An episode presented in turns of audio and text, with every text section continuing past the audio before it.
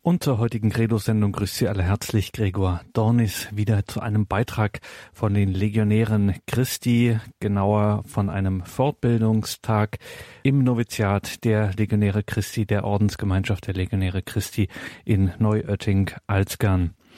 Heute hören wir Pater Nikolaus Kleemeyer, bei einem Fortbildungstag sprach er über das geistliche Wachstum, Unterscheidung der Geister, Selbstkenntnis, grundlegende Tugenden fürs Wachstum, die Demut, die Selbsthingabe, die Stille.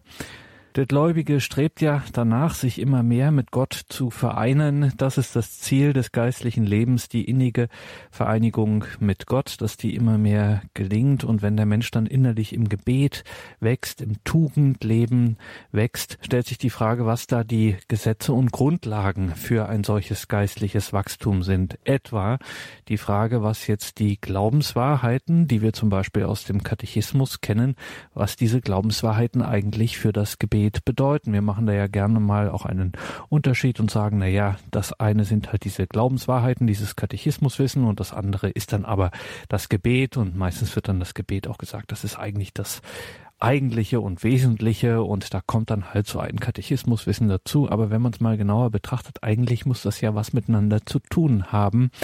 Warum sonst sollte die Kirche so darauf insistieren, dass wir diese Glaubenswahrheiten, die sie uns zu glauben vorlegt, bejahen, wenn sie nicht relevant wären für unsere innige Vereinigung mit Gott.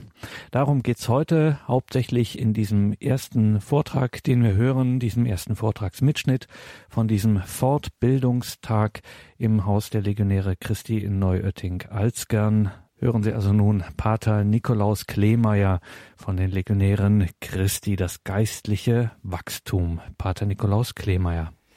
Äh, erstmal natürlich herzlich willkommen jetzt zu dieser ähm, Fortbildungsreihe. Es ist kein Einkehrtag, das heißt, machen Sie sich darauf gefasst, dass wir jetzt heute vieles erlernen werden. Es geht darum, wirklich eine Fortbildung zu geben, das heißt, ein bisschen ein gewissen Sinne ein Katechismusunterricht, aber ein bisschen in die Tiefe gehend.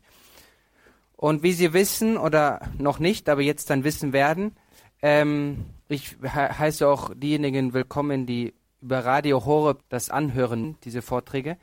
Auf jeden Fall, die Fortbildung, die wir dieses Jahr eben, die Fortbildungsreihe, die wir dieses Jahr eben ähm, entwickelt haben, in gewissem Sinne, ist über das Gebet.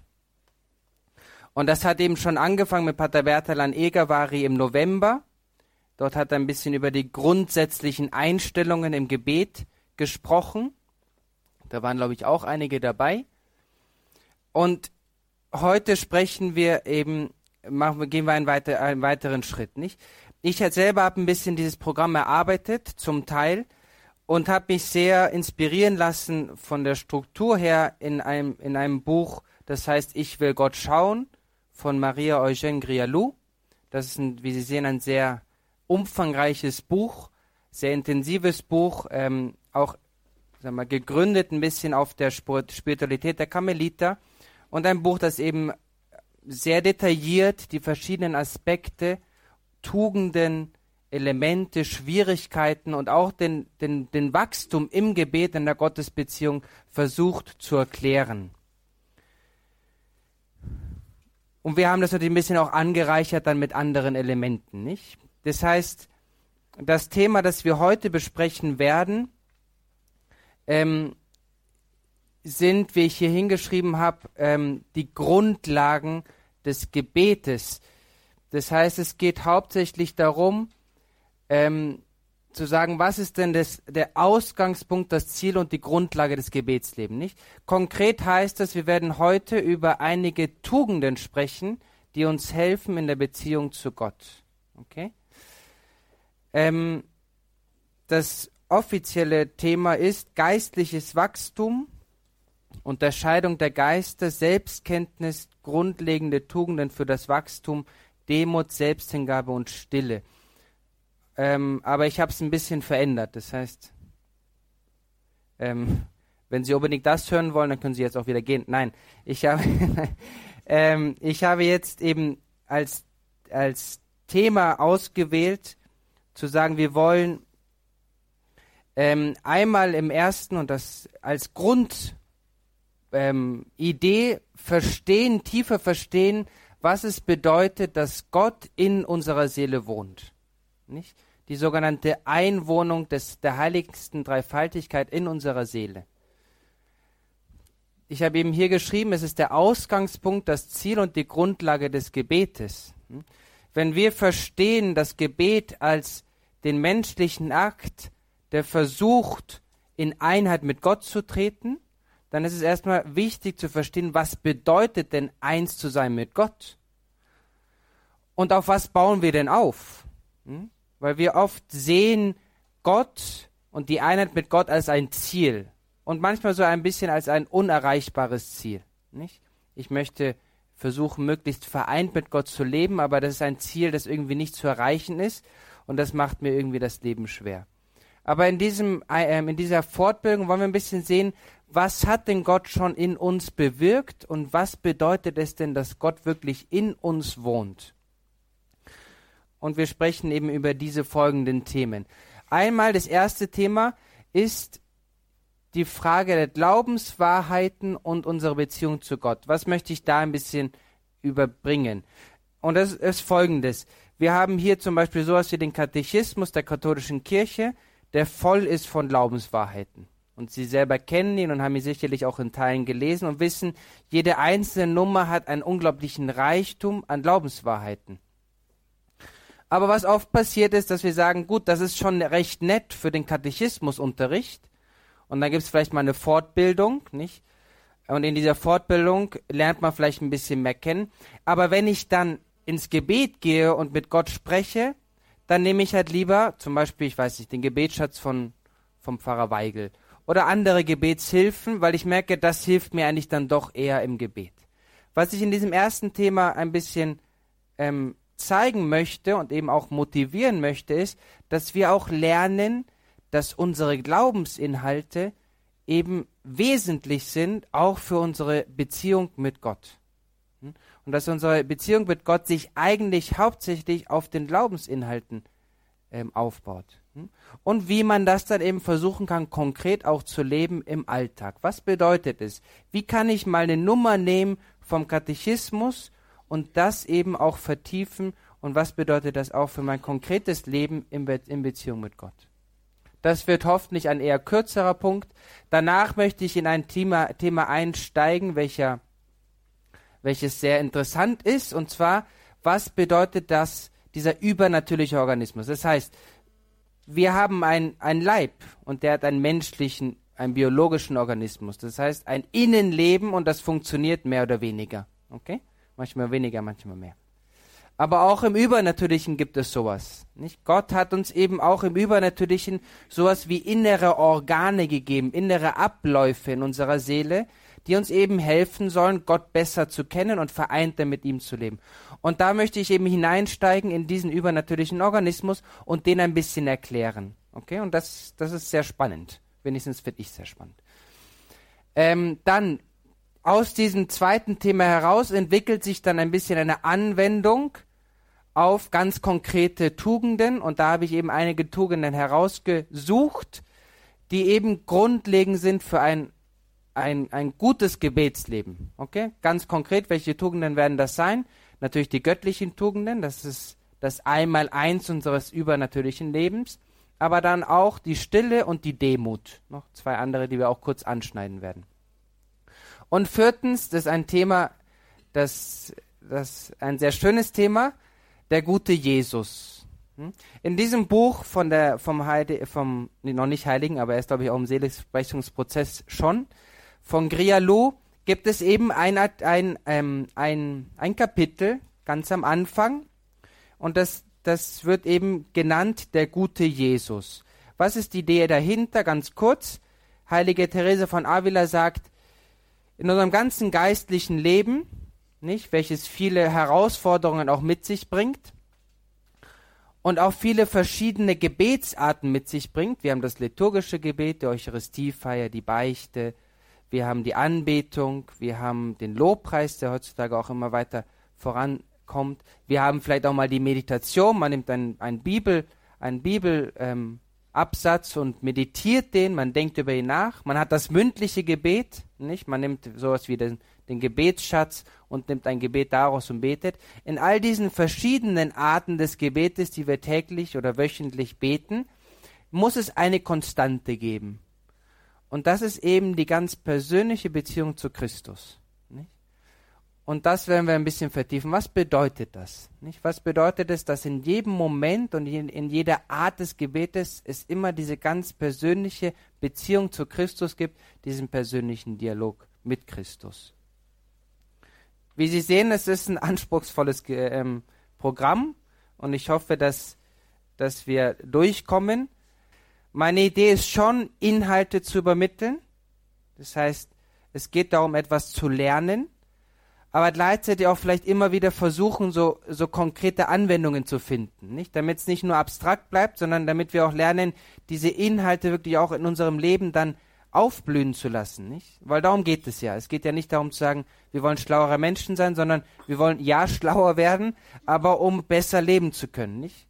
Es soll wirklich auch dann konkret werden. Und das versuche ich. Ich hoffe, dass es mir gelingt einigermaßen. Fangen wir mit dem ersten Thema an. Glaubenswahrheiten und unsere Beziehung zu Gott.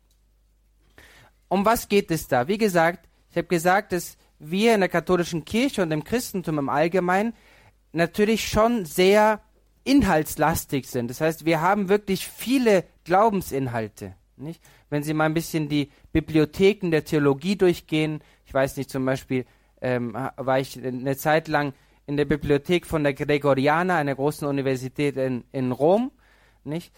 Und das ist eine, eine Monster-Universität. Die haben, glaube ich, an die 90.000 oder vielleicht sogar 900.000, ich glaube 900.000 wahrscheinlich, Bücher und hauptsächlich Theologie und Philosophie. Das heißt, es wurde unglaublich viel geschrieben über die Glaubensinhalte. Die Frage ist jetzt zu sagen, wie können diese Glaubensinhalte, die wir selber ja auch kennen, zum Teil und auch versuchen zu vertiefen, wie können die uns eben auch in der Beziehung zu Gott helfen? Okay? Die heilige Edith Stein hat ein sehr schönes, hat einen sehr schönen Gedanken am Anfang von einem Buch, das Kreuzeswissenschaft heißt.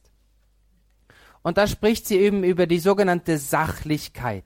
Sachlichkeit im Sinne von, eine Person, die die Realität, die Wirklichkeit so sieht, wie sie ist. Nicht? Wir kennen das ja oft. Manchmal kennen wir Leute, wo wir sagen, das sind sehr sachliche Leute, nicht sehr nüchtern, nicht?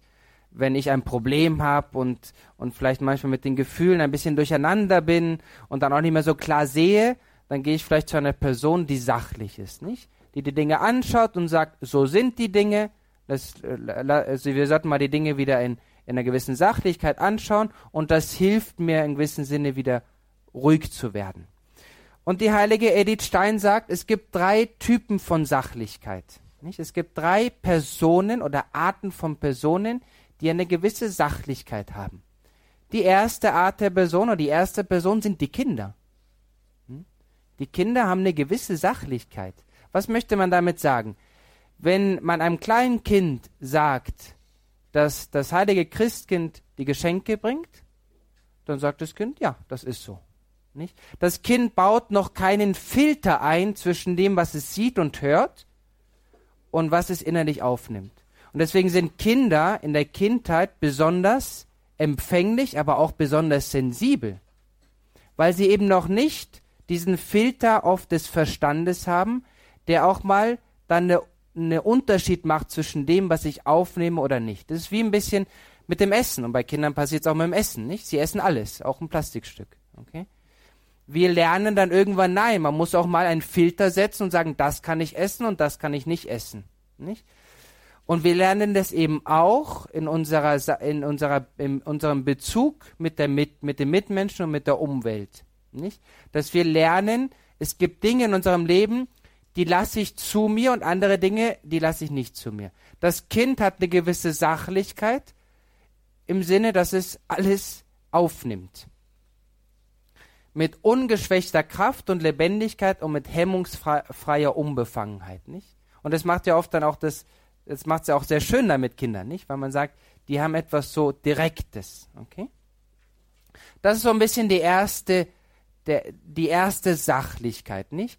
die erste Art, wie man sich wie man sich in Verbindung setzen kann mit der Umwelt, eben wie, wie Kinder. Die zweite Sachlichkeit ist die der Künstler. Nicht? Auch Künstler haben eine besondere Art, mit der Umwelt in Verbindung zu treten. Die Künstler haben eben auch eine Eindrucksfähigkeit, das heißt, die haben eine Fähigkeit, eine, einen Eindruck zu empfangen, aber oft eben mit einem, in einem bestimmten Wertebereich. Das bedeutet, unter einem bestimmten Aspekt, den sie besonders herausheben. Okay? Es gibt einen modernen Künstler, der ist Pierre Mordet. Ich weiß nicht, ob das so richtig ausgesprochen ist. Und er sagt eben, ich möchte an die Wahrheit so nah heran wie möglich herantreten. Okay, ich möchte an die Wahrheit so nahe wie möglich herantreten. An die Wahrheit, das heißt an die Sachen außer mir, außerhalb von mir. Und deswegen abstrahiere ich alles, bis ich zu den grundlegenden Eigenschaften der Objekte vorstöße. Was möchte er damit sagen? Er möchte damit sagen, wenn ich etwas anschaue, zum Beispiel die Natur, dann versuche ich alles beiseite zu legen, okay, was ablenken könnte, bis ich zu dem Wesen von der Sache selber komme, nicht? Und eine Frucht von dem ist bei ihm dieses Bild zum Beispiel, okay, das ist ein moderner Künstler, okay? Dieses Bild ist, hat ein, das Bild hat den Titel New York City, okay?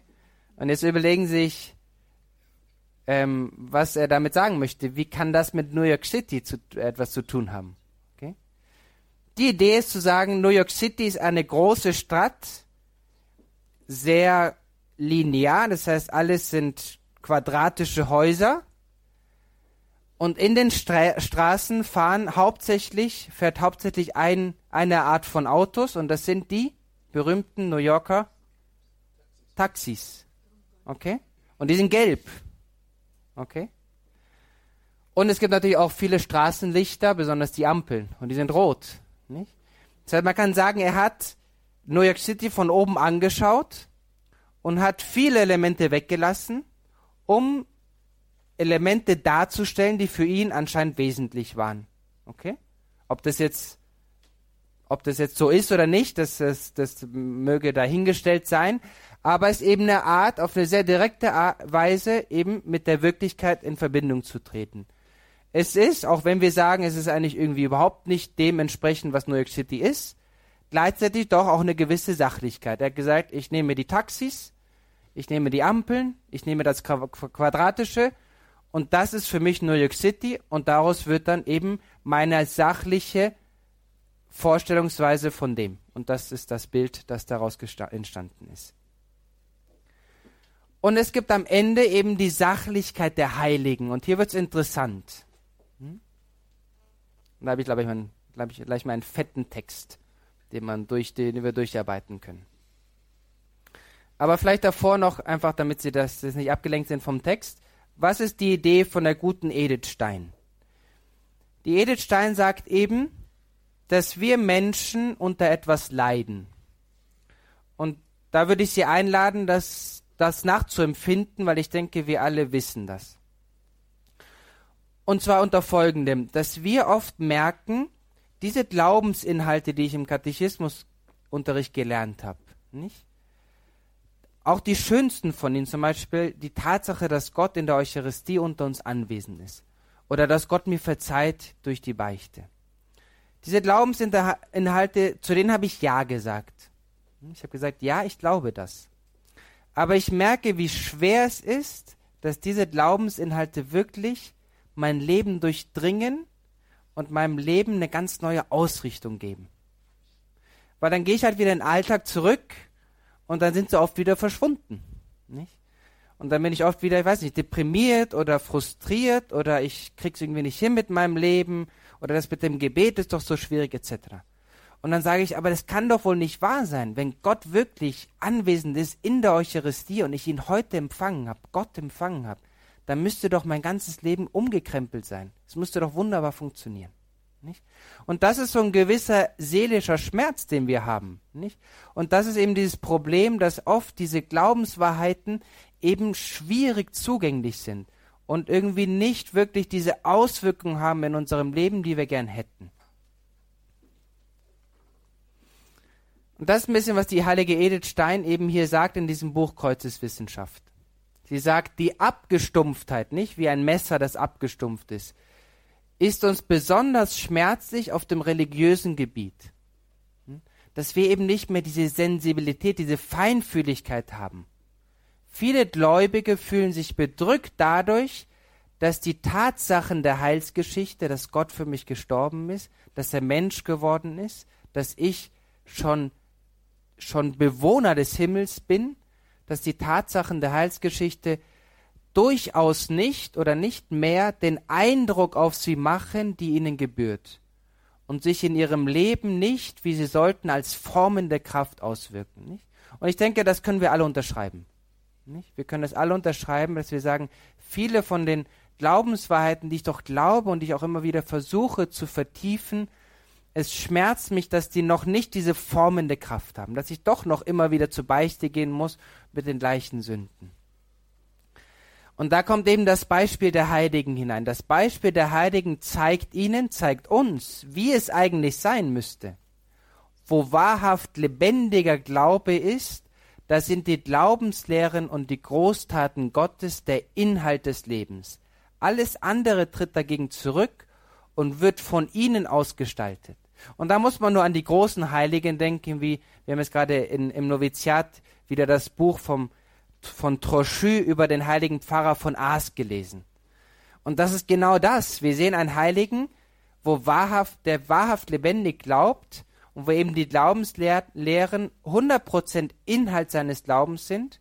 Alles andere tritt zurück. Er hat nichts mehr gegessen. Und alles wird von ihm ausgestaltet, nicht? Klar, er hat natürlich auch eine besondere Berufung gehabt, aber wir sehen alle und wir haben das alle empfunden, der Heilige hat irgendwie eine besondere Anziehungskraft. Warum? Genau aus diesem Grund.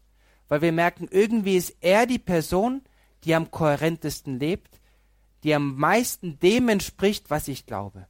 Und das möchten wir. Das ist ein innerer Wunsch, den wir auch haben. Und dem dürfen wir auch Platz geben.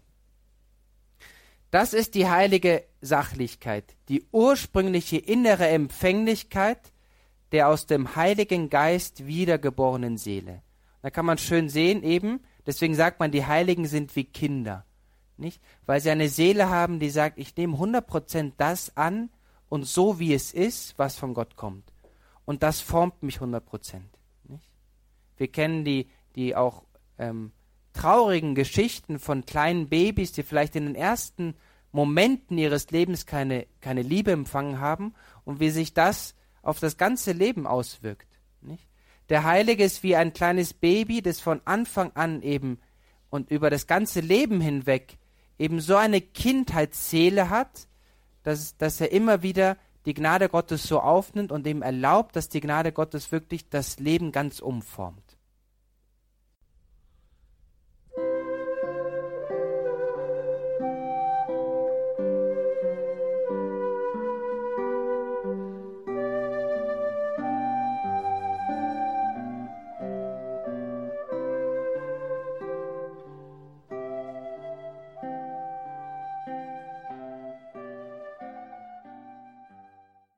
Das ist natürlich eine Tatsache, nicht? Es ist eine Tatsache, dass wir merken, es ist irgendwie schwierig, nicht? Die, die, die Glaubensinhalte wirklich umzusetzen, ist schwierig, nicht?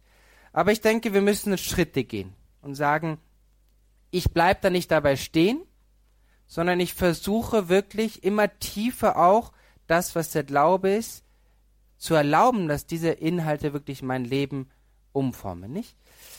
Und eben eine Gefahr, die passieren kann, ist die, was man früher genannt hat, oder was eine sogenannte Strömung war, die in sich auch gut ist, aber die eben eine, eine Gefahr bedeutet hat. Und es war die sogenannte Devotio Moderna. Das war eine Reaktion, ähm, das war, glaube ich, im 13., 14. Jahrhundert, ist die so ein bisschen aufgekommen.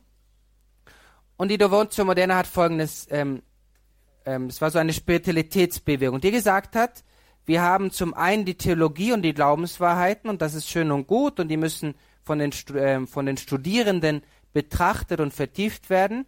Aber für die einfachen Leute, das heißt für uns, nicht, die wir doch einfach mit Gott in Beziehung treten wollen, ähm, suchen wir halt viele Frömmigkeiten und viele schöne Texte und viele Gebete, die entwickelt werden und Bücher, die einfach zu lesen sind, die uns eben dann im Alltag und im Gebet helfen, nicht? Das heißt, da ist groß diese Volks Volksfrömmigkeit entstanden, nicht? Auch ein bisschen durch die Devotio Moderna. Die wir alle heutzutage noch kennen, nicht? Zu sagen, ja, es gibt die Theologiefakultät in Eichstätt und in Rom, aber wir hier in Altötting haben halt eine schöne Volksfrömmigkeit und die wird gelebt und in der Anbetung gehe ich, gehe ich halt auf diese Volksfrömmigkeit zurück. Hm? Das ist vielleicht im gewissen Sinne eine, eine, eine Gefahr, nicht? Eine Gefahr, dass wir ein bisschen auseinanderleben, nicht? Und dass, dass unser, unser Frömmigkeitsleben sich eigentlich ein bisschen nur ernährt von, von im gewissen Sinne einfach zugänglichen Texten. Nicht? Und dass aber dann das, was für die auch die tiefen Glaubenswahrheiten ist, sind eben dann eben schwierig wirklich eine, eine formende Kraft in unserem Leben haben. Und da müssen wir gegen ankämpfen. Das heißt nicht, dass wir alle jetzt äh, Doktoren in Theologie werden müssen. Darum geht's nicht. Und sie alle kennen ähm, diese Leute, und ich erinnere mich jetzt an eine, an eine ältere Frau, die ich selber nie kennengelernt habe, aber ich habe eben durch ihre Tochter sie kennengelernt, im Sinne von, dass sie so viel von ihr spricht, bei dem man einfach merkt, es sind Menschen, die vielleicht auch sehr einfach sind und, und es nicht groß studiert haben, aber die Glaubensinhalte, die sie gelernt haben, nicht die Eucharistie, die Beichte, aber auch die, die ganzen Inhalte vom Katechismusunterricht, die haben wirklich ihr Leben umgeformt und sie denken anders, in einem gewissen Sinne, nicht? Sie denken anders, sie haben es wirklich geschafft, dass der Glaube und die Wahrheiten des Glaubens wirklich die Tiefe ihres Lebens erfasst hat. Okay? Und das ist ein bisschen das Ziel, das wir, das wir erreichen wollen, nicht? Ich erinnere mich an einen Mitbruder in Rom, ähm, in dieser ganzen, ich war zu der Zeit, als, ähm, als die Familiensynode auch in Rom war, diese große, die so viel Wellen geschlagen hat und so. Und es war so eine Zeit für mich, wo ich innerlich auch so ein bisschen verwirrt war, nicht? Weil, weil man einfach auf einmal so viele verschiedene äh, Meinungen und, und, und Kämpfe und Strömungen innerhalb der Kirche gesehen hat und so. Und es war alles ein bisschen so aufgebauscht, nicht? Und das habe ich immer so ein bisschen mitgeteilt. Und da meinte er, hat er mich so gestoppt und hat gesagt, er meinte einfach nur ganz, auf eine ganz direkte Art und Weise, und er war so, er meinte einfach nur, wissen Sie überhaupt, was die Kirche ist? Sie ist der mystische Leib Christi und sie ist ganz in den Händen Gottes. Und dieser einfache Satz hat mir geholfen, genau das zu machen, zu sagen, auch in den konkreten Verwirrungen, die wir vielleicht manchmal haben können, müssen wir immer überlegen, um was geht es denn wirklich?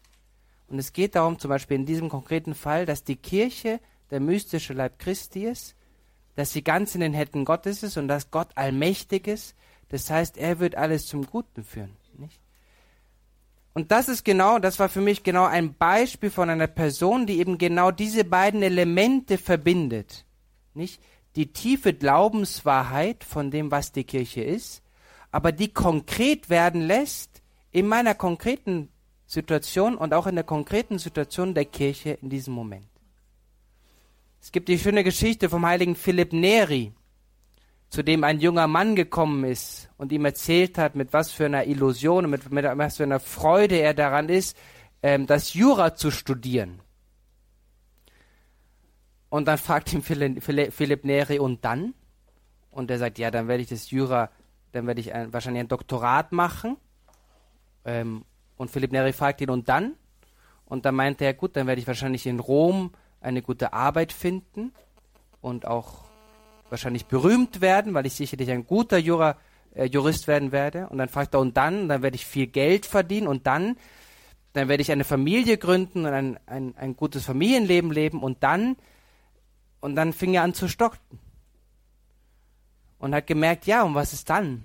Nicht? Vielleicht muss ich mich dann auf den Tod vorbereiten und dann fragt Philipp Neri. Und dann hat er gemerkt, ja, dann stehe ich vor dem Richterstuhl Gottes. Das sind die Beispiele eben von Heiligen, die gelernt haben, in jedem Moment immer verbunden zu leben mit den tiefsten und wichtigsten Wahrheiten unseres Lebens und das sind eben die ewigen Wahrheiten.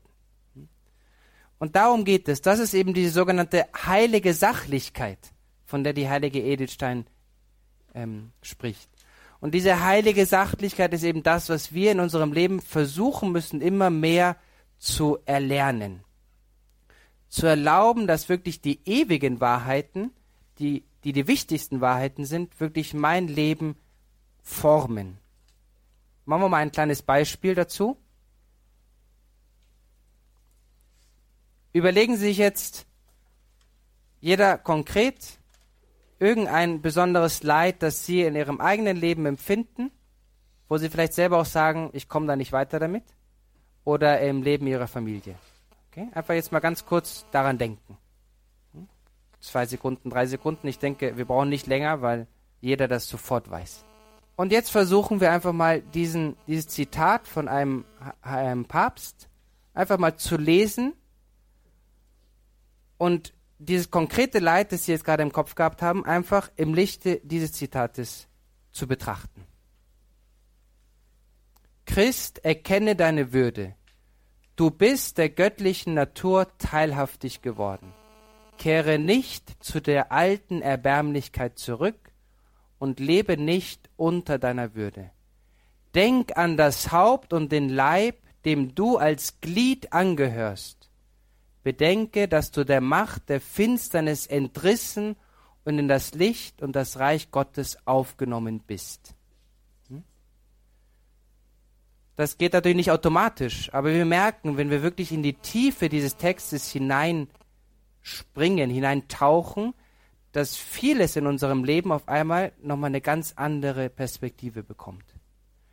Auch weil dieser Text nicht über eine Zukunft spricht. Es sagt nicht, bedenke, dass du der Macht der Finsternis entrissen wirst in der Zukunft, wenn du im Himmel bist, sondern es spricht von der Gegenwart, von dem, von dem Stand, in dem wir jetzt schon sind.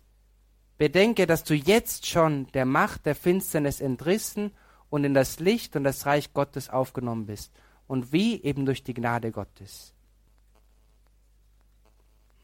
Das ist ein bisschen das erste Thema, was ich kurz anreißen wollte und was wie so ein bisschen eine, eine Tür ist zu den anderen Themen. Zu sagen, es geht um die heilige Sachlichkeit. Wir wollen eben in unserem Leben erreichen, dass die Glaubenswahrheiten wirklich eine formende Kraft in unserem Leben sind. Die ursprüngliche innere Empfänglichkeit der aus dem Heiligen Geist wiedergeborenen Seele.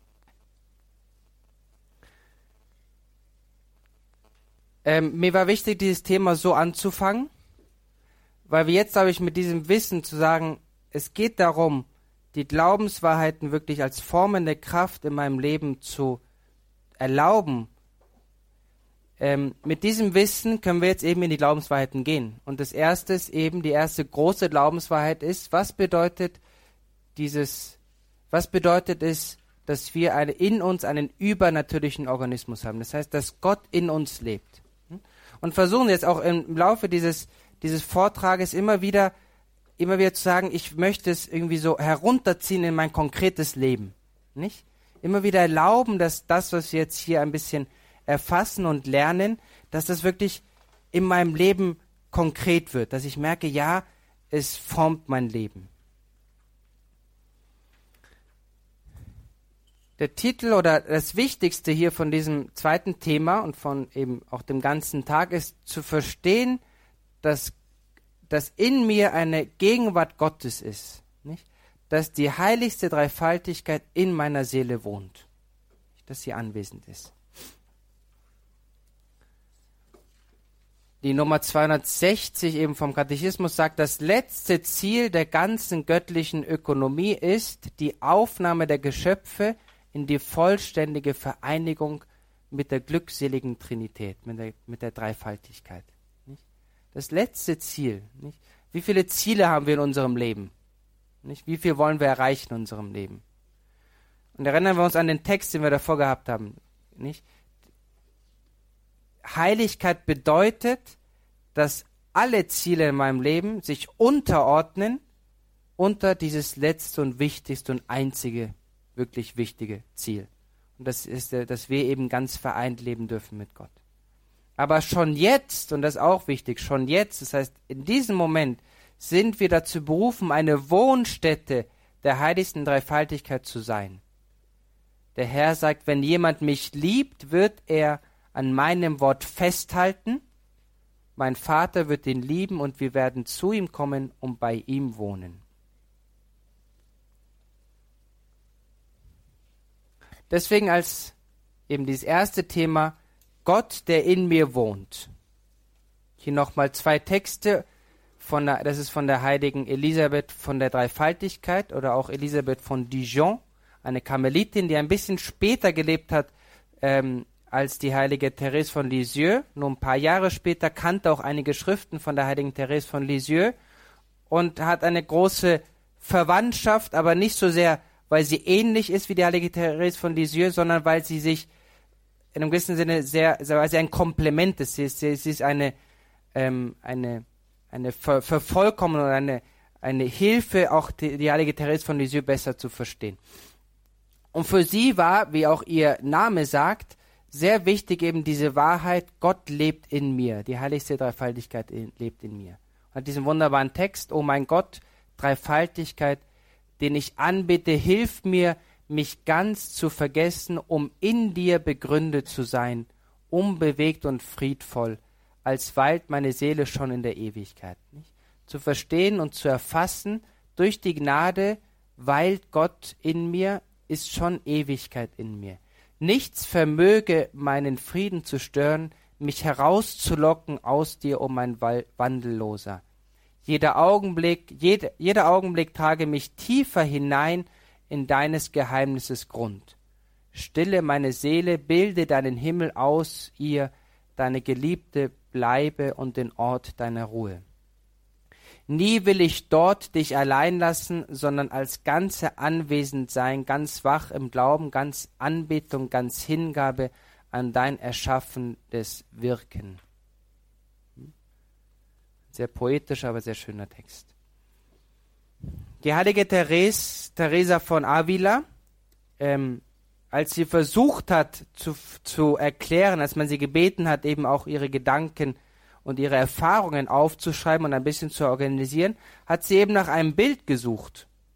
Nicht zu sagen, wie kann ich das geistliche Leben verbildlichen? Und sie ist eben auf das Bild der inneren Burg gekommen. Und das ist ein sehr interessantes Bild. Hm?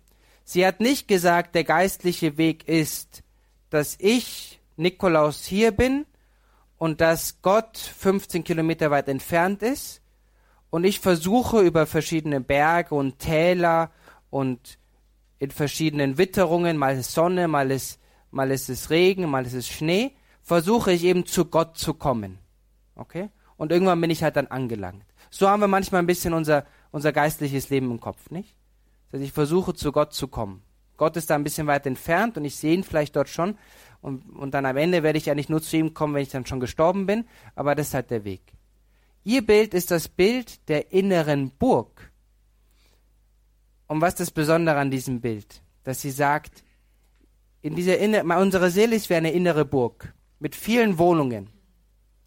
Und in einem gewissen Sinne ist es eine konzentrische Burg. Das heißt, es gibt äußere Wohnungen und dann geht man weiter in die Mitte und dann gibt es eine weiter innere Wohnung und weiter in die Mitte und dann gibt es immer wieder neue Wohnungen in der Mitte. Das Besondere ist, dass in der innersten Wohnung nicht im Zentrum dieser Burg, das heißt im Zentrum unserer Seele, da gibt es die Anwesenheit Gottes. Dort ist Christus, dort ist Gott. Und geistliches Wachstum bedeutet immer mehr versuchen, in mich hineinzukommen und immer mehr diese Anwesenheit Gottes in mir zu erfassen und zu verstehen und in ihr zu leben und aus ihr heraus zu leben. Und das ist ein sehr wichtiges Bild, nicht? Auch wenn natürlich der, das Bild des Menschen und des menschlichen Weges als eine Pilgerfahrt und ein Pilgergang auch ein richtiges Bild ist, so ist doch gerade für das geistliche Leben eben dieses Bild von Gott, der in mir schon ist, ganz wichtig. Sie kennen auch dieses Bild oder diese Suche vom heiligen Augustinus, der gesagt hat, ich habe Gott überall gesucht, überall draußen, in den Freuden, in den Späßen, in der Philosophie, in den Gedanken. Und irgendwann habe ich gemerkt, das bringt nichts, ihn draußen zu suchen, ich finde ihn in mir selber. Und ich habe ihn gefunden in mir selber und er sagt dann dieses wunderbare Interior intimo meo. Er ist noch weiter drinnen, als ich selber mir drinnen bin. Nicht? Er ist wirklich im tiefsten Inneren bei mir. Meine tiefste Identität ist eben, dass Gott in mir lebt. Hier eben der Text von der heiligen Teresa, wie ich heute unseren Herrn anflehte, er möge durch mich reden, weil ich nichts zu sagen fand und nicht wusste, wie ich mit der Erfüllung dieser Aufgabe beginnen sollte, da bot sich mir dar, dass ich nunmehr sagen und als Fundament gebrauchen möchte, nämlich unsere Seele als eine Burg zu betrachten, die ganz aus einem Diamant und einem sehr klaren Kristall besteht und in der es viele Gemächer gibt, gleich wie im Himmel viele Wohnungen sind. Denken wir also uns also, dass diese Burg, wie ich schon gesagt habe, viele Wohnungen hat, von denen einige oben gelegen sind, andere unten und wieder andere seitwärts, und dass sie ganz innen in der Mitte all dieser Wohnungen die allerwichtigste birgt, jene, wo die tief geheimnisvollen Dinge zwischen Gott und der Seele vor sich gehen. Es ist nötig, dass ihr auf dieses Gleichnis achtet. Nicht? Sozusagen in uns selber jetzt konkret, in, in jedem einzelnen von ihnen, gibt es eine tiefe, tiefe Wohnung, wo sie und Gott ganz alleine sind. Das ist schon eine Tatsache. Es ist nicht ein Ziel, es ist schon eine Tatsache. Es ist schon so. Wie geschieht das? Eben durch, durch die Taufe, nicht durch die Gnade. Die Taufe reinigt nicht nur von allen Sünden, sondern macht den Neugetauften zugleich zu einer neuen Schöpfung, zu einem Adoptivsohn Gottes. Er hat an der göttlichen Natur Anteil, Miterbe mit ihm und ein Tempel des Heiligen Geistes. Okay? Das ist eben die Taufe. Und da gehen wir jetzt den nächsten Schritt. Wir haben es gesehen, das ist eine Tatsache. Gott lebt in uns und geistliches Leben bedeutet eben, dass ich langsam versuche, Gott in mir zu verstehen und zu erfassen. Okay? Der zweite Schritt war zu sagen, wie geschieht das eben durch die Gnade der Taufe? Und mit der Taufe bekommen wir eben das, was wir nennen Gnade, eine, einen besonderen Beistand. Okay? Und deswegen wollte ich jetzt als nächsten Schritt wollten wir, will ich, möchte ich eben sagen, gut, was bedeutet es denn ganz konkret, dass, dass wir in der Gnade leben? Was bedeutet denn heiligmachende Gnade? Gerade in Bezug auf Gott, der in uns wohnt. Okay? Das ist ein bisschen der nächste Schritt. Und hier gehen wir eben jetzt hinein in das, was der übernatürliche Organismus selber ist. Erstens, was bedeutet Gnade? Die Gnade ist eine Teilhabe am Leben Gottes. Sie führt uns in die innerste Dreifalt, in, die, in das Innerste der Dreifaltige, des dreifaltigen Lebens. Durch die Taufe hat der Christ Anteil an der Gnade Christi, der das Haupt seines Leibes ist. Okay, das heißt, wir wissen, dass durch die Gnade der Taufe wir eben zu Söhnen Gottes gemacht werden und hineingeführt werden in Gott, in das Innerste Gottes. Wie funktioniert das jetzt ganz konkret? Und jetzt halten Sie sich fest. Okay? Der Mensch hat Fakultäten. Fakultäten bedeutet, ich habe eine Fähigkeit, etwas zu tun. Nicht? Der Polizist hat die Fakultät, mich ins, ins Gefängnis zu bringen, wenn ich etwas tue, was nicht dem Gesetz entspricht. Okay? Ich kann das nicht machen. Ich bin nicht Polizist. Ich kann nicht zu jemandem hingehen und sagen, du hast etwas falsch gemacht, ich nehme mich ins Gefängnis mit. Ich kann dich nur zur Polizei bringen und die Polizei hat dann die, die Fakultät, mich ins Gefängnis zu bringen. Der Mensch hat Fakultäten und zwar auch geistige Fakultäten. Das heißt, innere Fähigkeiten zu handeln, auf eine besondere Art zu handeln. Und diese Fakultäten sind zwei oder drei. Da gibt es verschiedene Systeme. Okay? Eigentlich sagen wir immer, der Mensch hat zwei Fakultäten, und zwar den Verstand und den Willen, der heilige Johannes vom Kreuz bringt auch noch die Erinnerung hinein als eine Fakultät. Verstand bedeutet, ich bin fähig, etwas zu erkennen, zu wissen. Hm? Ein Hund hat keinen Verstand, nicht? Er hat nur in einem gewissen Sinne eine sinnliche Art, mit der, mit der Umwelt in Verbindung zu treten, nicht? Ein Hund kann nicht sagen, das ist eine Wasserflasche. Er kann nur sagen, was da drin ist, weiß ich nicht, was es ist, aber es tut mir gut und deswegen trinke ich es. Okay? Aber er kann nicht sagen, das ist eine Wasserflasche. Ein Hund könnte auch nie sagen, ich kenne Gott. Hm? Aber der Mensch kann das eben. Der Mensch ist fähig, eben etwas zu verstehen. Nicht? Sagen, ich, ich, ich erfasse etwas. Ich, ich verstehe einen Ablauf, aber auch ein Ding. Nicht? Und der Mensch ist eben auch fähig, etwas zu wollen. Das Gute zu wollen. Nicht? Der Mensch hat eben eine Tendenz, auf etwas hinzugehen. Und hier im Bereich des Willens ist ja auch dann die Liebe. Nicht die Liebe ist ja der Wille, der sich vereinen möchte mit der anderen Person. Okay? Das heißt, das sind, das sind die, die Fakultäten des Menschen. Die Fähigkeit des Menschen, eben als Mensch zu handeln und nicht als Tier. Und wir wissen es nicht. Wir sagen ja manchmal, diese Person hat eigentlich wie ein Tier gehandelt. Und das möchte bedeuten, er hat nur, nur gefühlsbetont gehandelt, ohne wirklich seinen Verstand und seinen Wille zu benutzen. Nicht? Und wir wissen, das ist für uns eigentlich etwas Negatives. Wenn ein Hund tierisch handelt, ist es kein Problem. Wir sagen, ja, es handelt tierisch, ist normal. Okay, wir würden einem Hund nie vorwerfen, dass es tierisch handelt. Einem Menschen nehmen, werfen wir es vor, weil wir sagen, du entsprichst nicht dem, dem du entsprechen solltest. Du könntest eigentlich viel besser handeln, weil du eben Verstand hast und Wille. Die Tugend das ist der nächste Schritt, den wir lernen müssen. Die Tugend ist die beständige und feste, feste Neigung, Gutes zu tun. Okay? Das einfach nur als ein, ein, ein Background-Wissen, das Sie jetzt präsent haben sollten.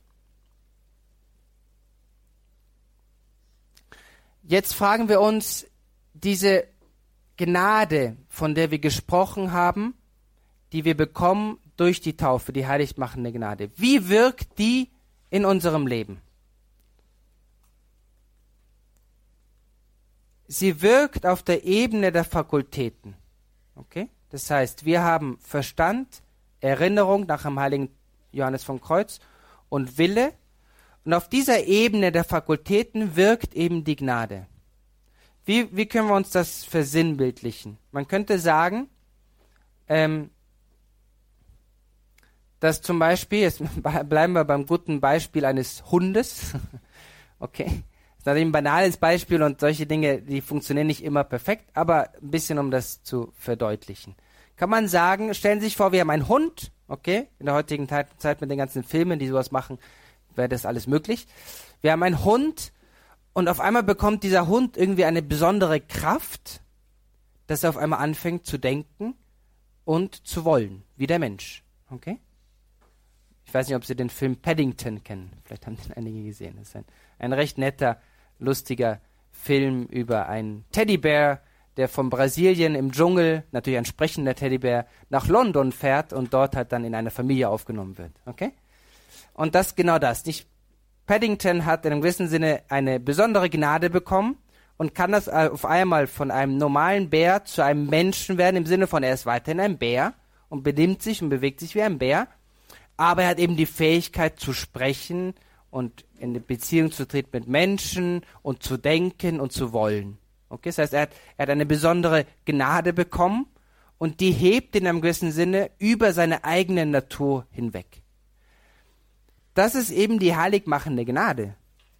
Nicht? In einem gewissen Sinne, nicht? Zu sagen, die heiligmachende Gnade schafft in unseren Fakultäten eine Fähigkeit, die über unsere Fähigkeiten eigentlich hinweggehen. Man nennt es statisches Prinzip, das klingt jetzt ein bisschen komisch, eben weil die heiligmachende Gnade erstmal nur auf der Ebene der Fakultäten, das heißt der Fähigkeit etwas zu tun, arbeitet. Noch nicht wirklich im Handeln selber. Okay? Denn im Handeln selber, im konkreten Handeln, dass ich jetzt etwas tue oder dass ich etwas denke oder dass ich gerade bete, da wirkt, wirken die eingegossenen Tugenden. Okay? Und da sehen wir schon, Gott wird ganz konkret mit dem, was Einwohnung der heiligsten Dreifaltigkeit ist. Nicht? Wir sagen immer Einwohnung der heiligsten Dreifaltigkeit und denken, uh, was bedeutet das nur? Das bedeutet das, dass Gott in meiner konkreten Seele im gewissen Sinne hineingreift und sagt, ich gebe dir einen besonderen Beistand, eine besondere Kraft und, die, und durch die bist du fähig, anders und höher zu handeln. Und nicht nur das, sondern ich gebe dir auch in deinem Handeln besondere Tugenden, sodass dein Handeln besser wird. Hm? Das heißt, wir sehen, dass Gott ganz konkret wird mit dem, was er sein möchte. Nicht? Ganz konkret wird mit seiner Anwesenheit in unserem Leben. Und das reicht Gott nicht. Gott sagt nicht nur, gut, ich gebe dir eine neue Fakultät, du kannst es göttlich handeln und ich unterstütze dich auch, nicht? Wie kann man das ein bisschen vom Bild her diesen beiden, diese beiden Elemente sehen, nicht? Stellen Sie sich vor, der Vater nimmt seinen zwölfjährigen Sohn und sagt, ich gebe dir jetzt heute die Fakultät, den Trecker zu fahren. Im Sinne von, ich erlaube dir, den Trecker zu fahren. Nicht, davor konnte es nicht, jetzt darf es. Eigentlich übersteigt das seine Fähigkeiten, aber ich als Vater gebe dir heute mal die Erlaubnis, Trecker zu fahren. Und dann sagt aber der Vater, aber das reicht mir nicht, ich möchte wirklich auch noch dabei sein. Das heißt, ich gehe sogar mit dir in den Trecker und begleite dich auch ganz konkret beim Treckerfahren. Okay? Das ist ein bisschen so ein Beispiel oder ein, ein Bild für, dem, für das, was die heiligmachende Gnade ist. Und Gott, der sagt, ich möchte dich auch, noch, dich auch noch ganz konkret begleiten in deinem täglichen Handeln durch die eingegossenen Tugenden. Aber selbst das reicht Gott nicht. Er sagt, ich möchte noch einen Schritt näher an dir leben, noch einen Schritt weitergehen mit dir. Da kommen, hin die, die, da kommen herein die Gaben des Heiligen Geistes. Die Gaben des Heiligen Geistes ist wie eine Vervollkommnung, das heißt eine Perfektion, ein, ein, ein Perfektmachen, Ver, Vervollkommenmachen unserer Hellhörigkeit gegenüber den Eingebungen des Heiligen Geistes. Das heißt, durch die Tugenden, die eingegossenen Tugenden, haben wir in unserem Handeln schon ganz anwesend Gott, der uns hilft. Aber er möchte, dass wir noch hellhöriger werden, noch feinfühliger, dass wir wirklich in jedem Moment seine liebende Stimme hören, die uns sagt, geh diesen Weg, geh dorthin, mach das, das ist besser für dich. Und deswegen gibt er uns eben die Gaben des Heiligen Geistes. Hm? Das ist der große Organismus des übernatürlichen Lebens, das in uns wirkt. Und wie Sie sehen, das, ist, das wird von dem eher abstrakten auf einmal ganz konkret, alltäglich in jedem Moment. Und das ist sehr schön, das zu sehen, weil das zeigt uns, dass Gott wirklich anwesend ist in uns und dass er im Alltag bei uns ist. Das heißt, wenn Sie manchmal vielleicht denken, ja, Gebet ist schön und ich fühle Gott anwesend, wenn ich in der Kirche bin und wenn ich die Eucharistie empfange und wenn ich bei der Beichte bin, dann schauen Sie auf Ihren übernatürlichen Organismus und Sie werden merken, nein, Gott ist schon dort anwesend und besonders, aber er ist auch im Alltag anwesend durch seine Gnade, durch seine Eingebungen, durch die eingegossenen Tugenden, die in mir wirken.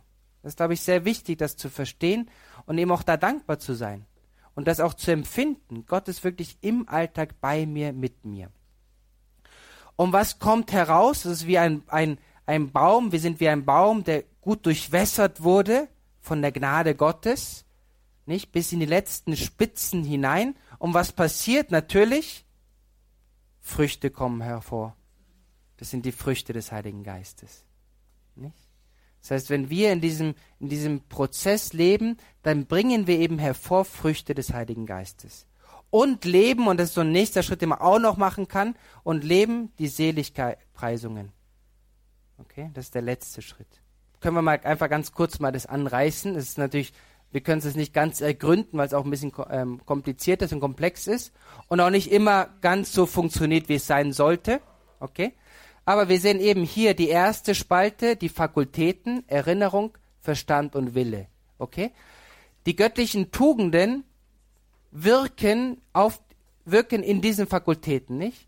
Und man kann so mehr oder weniger die göttlichen Tugenden auch zuordnen, nicht? Das funktioniert nicht immer perfekt, aber man kann sagen, einige göttliche Tugenden wirken auf eine besondere Fakultät, wirken ein auf eine besondere Fakultät. Zum Beispiel die Hoffnung auf die Fakultät der Erinnerung. Nicht? Deswegen benutzt der heilige Johannes vom Kreuz eben die dritte Fakultät, die Erinnerung. Oder der Glaube auf den Verstand. Nicht? Wir werden später noch über den Glauben intensiv sprechen. Und da merken, ja, es, wirkt, es arbeitet mit dem Verstand, der Glaube besonders. Oder der Wille, wie, wir, wie ich schon davor gesagt habe, mit der Liebe. Nicht? Die Liebe ist eben eine andere Person wollen, sich vereinen. Der Wille möchte vereinen, nicht? Bin durstig, nicht? und ich möchte Wasser. Das heißt, ich möchte mich jetzt in diesem Moment mit dem Wasser vereinen. Okay? Das heißt, das ist nicht, ich liebe das Wasser, okay? Besonders wenn es sprudelig ist. Und dann sehen wir, dass die Tugenden, das sind die theologischen Tugenden, aber es auch die Kardinalstugenden gibt.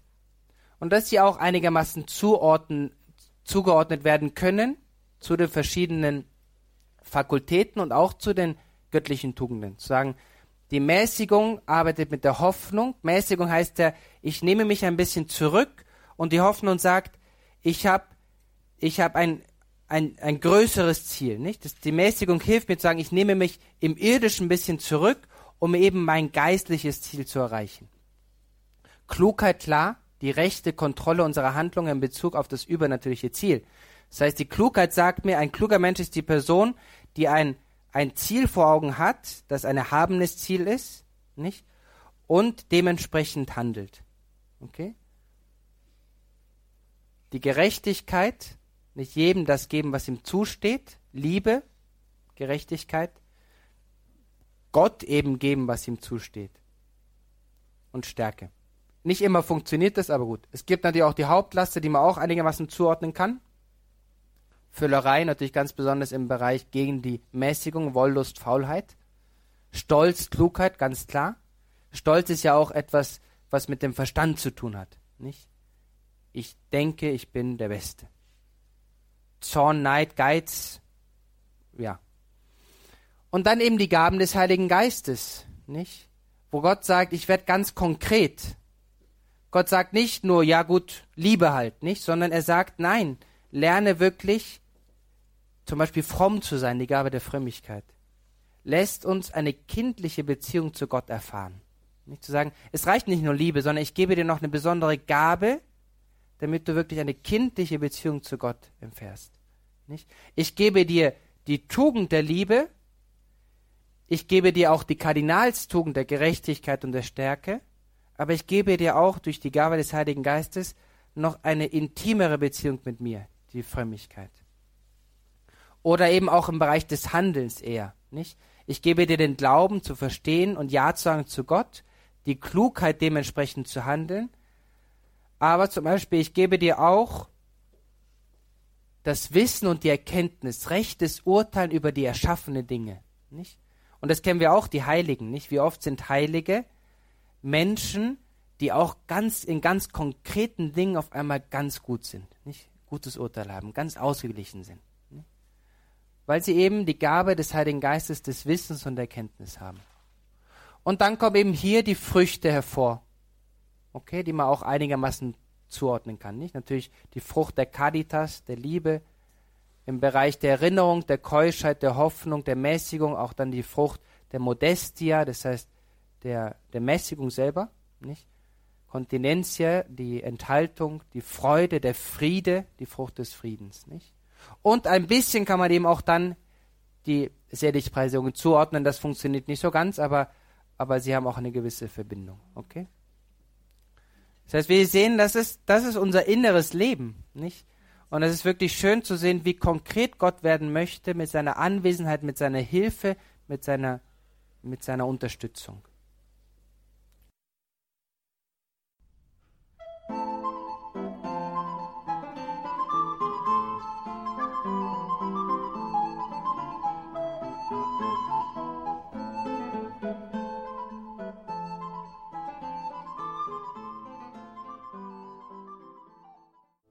Das war die Credo-Sendung bei Radio Horeb und Radio Maria mit Pater Nikolaus Kleemeyer, einem Vortragsmitschnitt von einem Fortbildungstag zum Thema geistliches Wachstum. Der zweite Vortrag, den können Sie dann hören im April, am 24. April, ebenfalls ein Dienstag, seien Sie auch dann mit dabei. Von diesem Vortrag gibt es natürlich CD und Podcast. Schauen Sie dazu auf horeb.org, horeb.org und wir gehen jetzt ins Gebet zur Komplett im Nachtgebet der Kirche. Bleiben Sie dran und beten Sie mit hier in der großen Gebetsfamilie, in der Gebetsgemeinschaft von Radio Horeb und Radio Maria, wenn wir uns mit dem liturgischen Gebet der Kirche vereinen. Einen gesegneten Abend und eine behütete Nacht wünscht ihr Gregor Dornis.